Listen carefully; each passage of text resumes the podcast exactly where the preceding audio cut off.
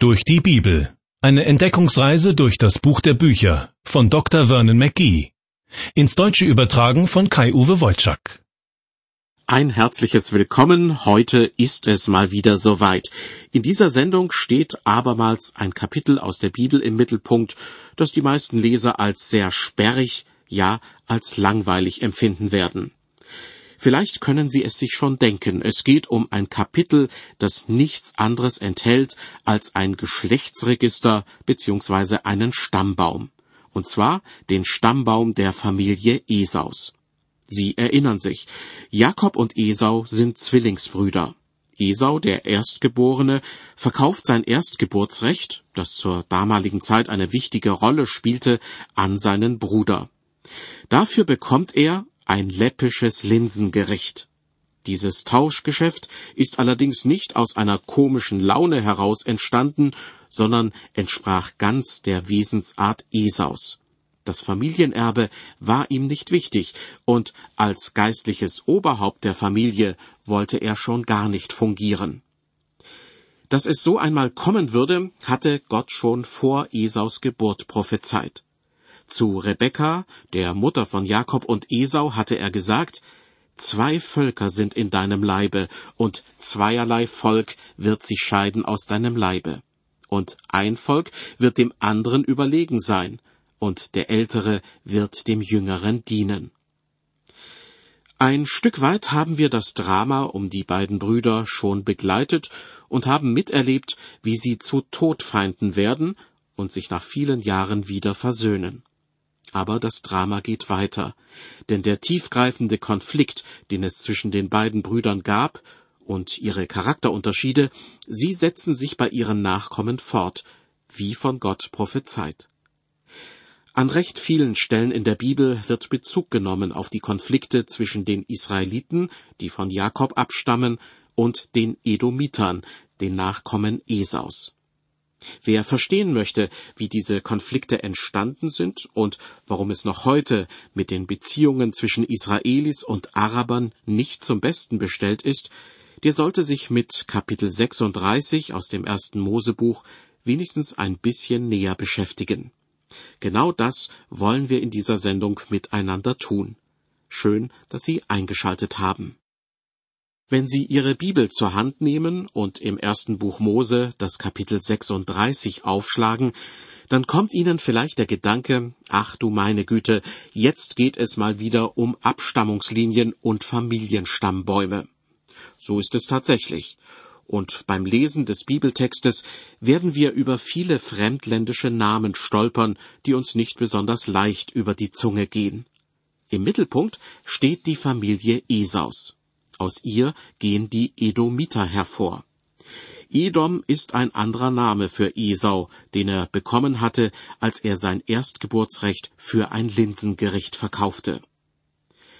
Auch wenn es für den durchschnittlichen Bibelleser vielleicht nicht besonders interessant ist, sich mit den Verwandtschaftsbeziehungen anderer Leute zu beschäftigen, so können sich Völkerkundler und Theologen schier dafür begeistern.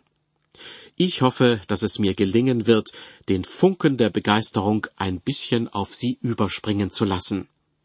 Immerhin ist es so, dass verschiedene Namen, die in Esaus Familienstammbaum auftauchen, auch heute noch in den Wüstengebieten Arabiens zu hören sind. Einen Zeltmacher mit Namen Oma werden Sie möglicherweise auch heute noch treffen. Oder Leute, die Teman, Zepho, Kenas oder Korach heißen. Ja, wenn man diesen Menschen begegnet, kommt man fast zwangsläufig auf den Gedanken, dass sie zu den Nachkommen Esaus gehören könnten, weil wir ihre Namen im ersten Buch Mose Kapitel 36 zum ersten Mal gelesen haben. Die Familie Esaus hat sich im südlichen Teil Kanaans niedergelassen, in Edom. Edom lag südlich und südöstlich des Toten Meeres. Es handelt sich um ein ziemlich gebirgiges Gebiet. Auf einer Höhe zwischen 800 Metern und 1350 Metern findet man dort heute die längst verlassene Felsenstadt Petra. Sie ist weltberühmt für ihre aus dem Fels geschlagenen Bauwerke. Verschiedene biblische Prophezeiungen aus den Büchern Jesaja, Jeremia, Hesekiel und Obadja beziehen sich auf Edom und sind auf bemerkenswerte Weise in Erfüllung gegangen. Wie schon gesagt, die Edomiter stammen von Esau ab. Im ersten Mosebuch Kapitel 36 wird dreimal darauf verwiesen, dass Esau ihr Stammvater ist. Beim Lesen des Kapitels wird ganz schnell klar, dass beide Namen, also Esau und Edom, praktisch austauschbar sind. Mal wird dieser, mal jener Name verwendet. Was ist das Besondere an Esau? Wodurch zeichnet er sich aus? Als wir ihm im ersten Mosebuch zum ersten Mal begegnet sind, war er noch ein Junge. Sein Zwillingsbruder Jakob wurde uns später als eher ruhig und besonnen vorgestellt, während Esau mehr der Abenteuertyp war. Er streifte gern auf den Feldern umher, um zu jagen, war bestimmt sonnengebräunt und sportlich und hatte eine athletische Figur. Ein Bild von einem Mann. Allerdings mit geistlichen Angelegenheiten hatte er wohl nichts am Hut, denn ein Mann wie er verlässt sich lieber auf sich selbst als auf Gott. Menschen, die vor Selbstbewusstsein strotzen, denen man schon vom Äußeren ansieht, dass sie ihr Leben am liebsten selbst in die Hand nehmen, solche Menschen werden auch in unseren Tagen von vielen bewundert. Vor vielen Jahren hat mir eine junge Frau erzählt, dass sie einen Mann kennengelernt habe, der genau diesem Typ von Mensch entsprach. Gut aussehend, stark, mit einer breiten Schulter zum Anlehnen. Sie selbst war eine sehr attraktive Frau. Sie stammte aus China. Ihr Vater war im Ölgeschäft tätig und hatte es zu beträchtlichem Wohlstand gebracht. Der junge Mann dagegen arbeitete bei einer Bank und musste sich mit einem ziemlich bescheidenen Gehalt zufrieden geben. Doch daran hat sich die junge Frau nicht gestört. Sie wollte ihn gern heiraten. Sie selbst hatte durch einen Missionar zum christlichen Glauben gefunden, als sie noch in China lebte. Und nun hoffte sie, dass es ihr gelingen würde, auch ihren zukünftigen Ehemann von ihrem Glauben zu überzeugen. Irgendwann standen sie dann vor mir, die junge hübsche Frau mit dem vielen Geld und der gut aussehende junge Mann mit den breiten Schultern. Sie wollten, dass ich für sie den Traugottesdienst halte. Doch ich lehnte ab, weil ich längst gemerkt hatte, dass er mit dem christlichen Glauben nichts zu tun haben wollte. Beide ärgerten sich über meine Absage. Doch einige Jahre später tauchte die junge Frau wieder bei mir auf und erzählte mir, dass sie damals geheiratet hätten, aber dass sie inzwischen von ihrem Mann wieder geschieden sei. Niemals hätte sie sich träumen lassen, dass ein Mensch so sehr auf Spaß und Vergnügen, auf schnelles Geld und andere materielle Dinge erpicht sein könnte. Selbstlosigkeit, Nächstenliebe, Aufopferungsbereitschaft und ähnliche Werte hätten für ihn auch nicht den geringsten Stellenwert gehabt. Nach außen hin habe er sich immer von seiner besten Seite gezeigt, hilfsbereit und mit guten Manieren. Aber wenn andere nicht dabei waren, konnte er richtig grob zu ihr sein. So ungefähr stelle ich mir auch Esau vor. Manch eine Frau wäre damals glücklich gewesen, seine Geliebte zu werden. Doch er war ein oberflächlicher Mensch, der sogar sein Erstgeburtsrecht gegen ein schnödes Linsengericht eingetauscht hat. Dieses Erstgeburtsrecht hatte damals einen ungeheuren Stellenwert, denn zu den Aufgaben eines Erstgeborenen gehörte es auch, ein gutes geistliches Vorbild für den Rest der Großfamilie zu sein. Darauf legte Esau offenbar keinen Wert. Deshalb hat sich Gott seinen Zwillingsbruder Jakob erwählt. Im Buch des Propheten Obadja, das nur aus einem einzigen Kapitel besteht, können sich Esau und seine Nachkommen nicht mehr hinter einer schönen Fassade verstecken. So wie Esau setzen auch seine Kinder und Kindeskinder ihr Vertrauen lieber auf sich selbst als auf Gott. Doch damit nicht genug. Als das Volk Israel später einmal in Bedrängnis gerät, spielen die Edomiter ihrem Brudervolk übel mit und spotten sogar noch über die Israeliten. Die Nachkommen der Edomiter werden im Allgemeinen als Araber bezeichnet. Natürlich darf man diese Menschen nicht alle über einen Kamm scheren. Unter ihnen gibt es wirklich feine, hilfsbereite Menschen, und einige sind sogar Christen. Dennoch ist bekannt, dass zwischen Israelis und Arabern auch heute noch großes Misstrauen und Feindseligkeit herrschen. Der Prophet Obadja hat damals den Edomitern vor allem eines vorgeworfen, ihre Überheblichkeit. In den Versen drei und vier des Obadja-Buches heißt es, Der Hochmut deines Herzens hat dich betrogen, weil du in den Felsenklüften wohnst, in deinen hohen Schlössern. Und du sprichst in deinem Herzen, wer will mich zu Boden stoßen? wenn du auch in die Höhe führest wie ein Adler und machtest dein Nest zwischen den Sternen, dennoch will ich dich von dort herunterstürzen, spricht der Herr. Hochmut oder Überheblichkeit bedeutet, jemand ist so sehr überzeugt von sich selbst, dass er meint, von allen anderen unabhängig zu sein. Und zwar von anderen Menschen, aber auch unabhängig von Gott. Sie lebten gottlos und hatten auch kein Bedürfnis, mit Gott in Kontakt zu kommen. Wagen wir uns nun also heran an das 36. Kapitel im ersten Mosebuch. Ich lese die Verse 1 bis 3. Dies ist das Geschlecht Esaus, der auch Edom heißt. Esau nahm sich Frauen von den Töchtern Kanaans, Ada, die Tochter Elons des Hittiters, und Oholibama, die Tochter des Ana, des Sohnes Zibons des Horiters, und Basemat, Ismaels Tochter, Nebajots Schwester. Allein schon mit der Auswahl seiner Ehefrauen zeigt Esau, dass für ihn Gottes Wille keine Rolle spielt. Er heiratet zwei Kanaaniterinnen und eine Ismaeliterin, was den Nachkommen Abrahams und Isaaks eigentlich verboten ist. Denn die Völker, aus denen diese Frauen stammen, sind heidnische Völker. In den Versen vier und fünf werden die Söhne Esaus aufgezählt, die im Lande Kanaan, also im verheißenen Land, auf die Welt kommen. Weiter heißt es dann ab Vers sechs, und Esau nahm seine Frauen, Söhne und Töchter und alle Leute seines Hauses, seine Habe und alles Vieh mit allen Gütern, die er im Land Kanaan erworben hatte, und zog in das Land Seir, hinweg von seinem Bruder Jakob denn ihre Habe war zu groß, als dass sie beieinander wohnen konnten. Das Land, darin sie Fremdlinge waren, vermochte sie nicht zu ernähren, wegen der Menge ihres Viehs. Vielleicht erinnern Sie sich, Abraham und Lot hatten dasselbe Problem. Sie mussten irgendwann getrennte Wege gehen, weil es nicht genügend Weideland für ihr Vieh gab. Jakob und Esau geht es genauso. Doch als sich Esau von seinem Zwillingsbruder trennt, verlässt er schließlich das verheißene Land, allein aus wirtschaftlichen Gründen. In Vers 8 heißt es, daher wohnte Esau auf dem Gebirge Seir. Esau ist Edom.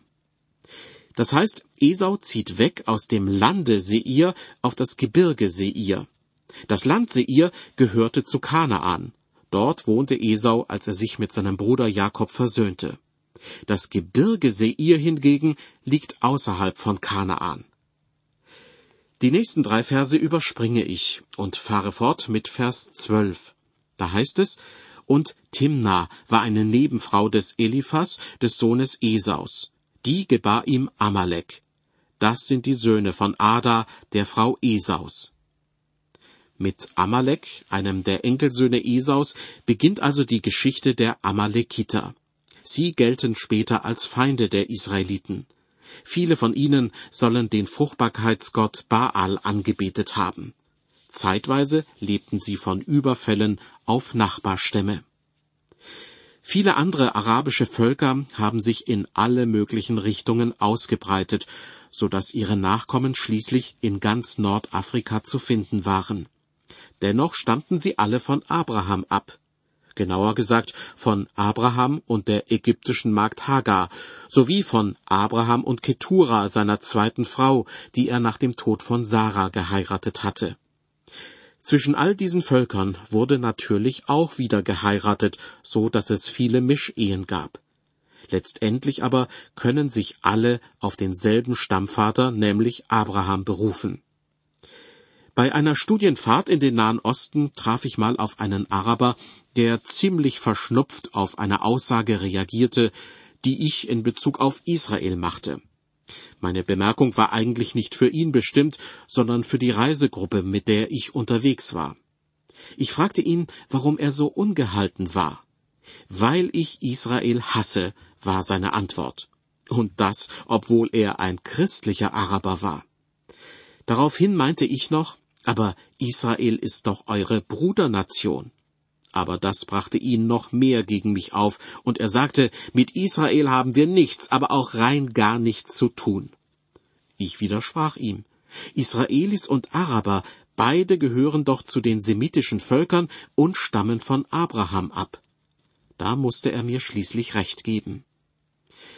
Diese Begegnung zeigt, dass es ganz nützlich sein kann, sich das Kapitel 36 im ersten Mosebuch ein bisschen näher anzuschauen. Denn schon damals wurden die Wurzeln gelegt für jene Verhältnisse, die wir noch heute im Nahen Osten antreffen. In den Versen 13 und 14 werden wiederum einige Nachkömmlinge aus der Familie Esaus aufgelistet. Danach folgt ein Satz, der entbehrt nicht einer gewissen Ironie. So jedenfalls mein Empfinden. In den Versen 15 und 16 heißt es, dies sind die Stammesfürsten der Söhne Esaus. Die Söhne des Eliphas, des ersten Sohnes Esaus, der Fürst Teman, der Fürst Omar, der Fürst Zepho, der Fürst Kenas, der Fürst Korach, der Fürst Gatam, der Fürst Amalek. Offenbar bewegen wir uns jetzt plötzlich in der High Society des Nahen Ostens. Aus Familienvätern und einfachen Anführern einer Sippe werden auf einmal Stammesfürsten. Anscheinend nehmen sie diesen Titel an, um bei den anderen Leuten etwas zu gelten. Heute macht man das auf subtilere Weise. Da wird der Hausmeister eines Firmengebäudes zum Facility Manager ernannt, Erwachsene Menschen lassen sich von Adeligen adoptieren oder man kauft sich übers Internet einen Doktortitel. Nüchtern betrachtet könnte diese Geltungssucht aber auch als Hochmut bezeichnet werden. Sie erinnern sich, den Edomitern wird ja später vom Propheten Obadja vorgeworfen, hochmütig zu sein. Deshalb fallen sie unter das Strafgericht Gottes und dann nützt es ihnen auch gar nichts, dass sich so viele edle Stammesfürsten unter ihnen befinden. In unserem Bibeltext in Vers 19 wird abschließend zusammengefasst, das sind Esaus Söhne und ihre Fürsten, das ist Edom. Tja, darauf kann Esau richtig stolz sein. Seine Enkelsöhne haben es zu etwas gebracht. Sie sind gewissermaßen Fürsten von Beruf. Mich erinnert das so ein bisschen an eine Eigenart mancher Amerikaner. Nicht wenige betreiben als Hobby die Ahnenforschung und sind mächtig stolz darauf, die Wurzeln ihrer Familie einige Jahrhunderte zurückverfolgen zu können. Und wen wundert's? Viele von ihnen haben angeblich Vorfahren, die aus europäischen Fürsten und Königshäusern stammen. Aber niemals habe ich jemanden getroffen, der davon erzählt hat, dass seine Vorfahren im Weinberg geschuftet, Gefäße für den Haushalt getöpfert oder Schuhe repariert haben, sondern alle wollen aus adeligem Hause stammen. Also, ich vermute mal, dass es auch unter den Fürsten aus der Familie Esaus einige gegeben hat, die dem produzierenden Gewerbe oder dem Dienstleistungssektor angehörten. Ich springe jetzt zu Vers 31. Damit verlassen wir die Fürsten und kommen zu den Königen. Die Könige aber, die im Lande Edom regiert haben, bevor Israel Könige hatte, sind diese. Und dann werden sie aufgezählt. Im Gegensatz zu den vielen Fürsten nehme ich die Könige wirklich ernst, denn sie waren tatsächlich die Herrscher eines Volkes. In Edom gab es sie, bevor auch das Volk Israel nach einem König verlangte. Gott hatte eigentlich etwas dagegen, denn schließlich war er gewissermaßen König seines Volkes. Aber die Israeliten wollten unbedingt auch einen irdischen König haben. Zum Propheten Samuel sagten sie eines Tages, siehe, du bist alt geworden, so setze nun einen König über uns, der uns richte, wie ihn alle Heiden haben. Die Israeliten haben es also den heidnischen Edomitern nachgemacht, die schon lange vor ihnen von Königen regiert wurden. Im Bibeltext springe ich jetzt zum letzten Abschnitt, zu den Versen 40 bis 43. Dort ist zu lesen, so heißen die Fürsten von Esau nach ihren Geschlechtern, Orten und Namen. der Fürst Timna, der Fürst Alva, der Fürst Jetet, der Fürst Oholibama, der Fürst Ela, der Fürst Pinon, der Fürst Kenas, der Fürst Teman, der Fürst Mipza, der Fürst Magdiel, der Fürst Iram. Das sind die Fürsten von Edom nach ihren Wohnsitzen in ihrem Erblande. Das ist Esau, der Stammvater der Edomiter. Ergänzend könnte man hinzufügen, das ist der Zweig des Familienstammbaums, der in der Bibel keine große Rolle mehr spielt. Denn ab jetzt steht nur noch der andere Zweig im Mittelpunkt, Jakob und seine Nachkommenschaft, also das Volk Israel.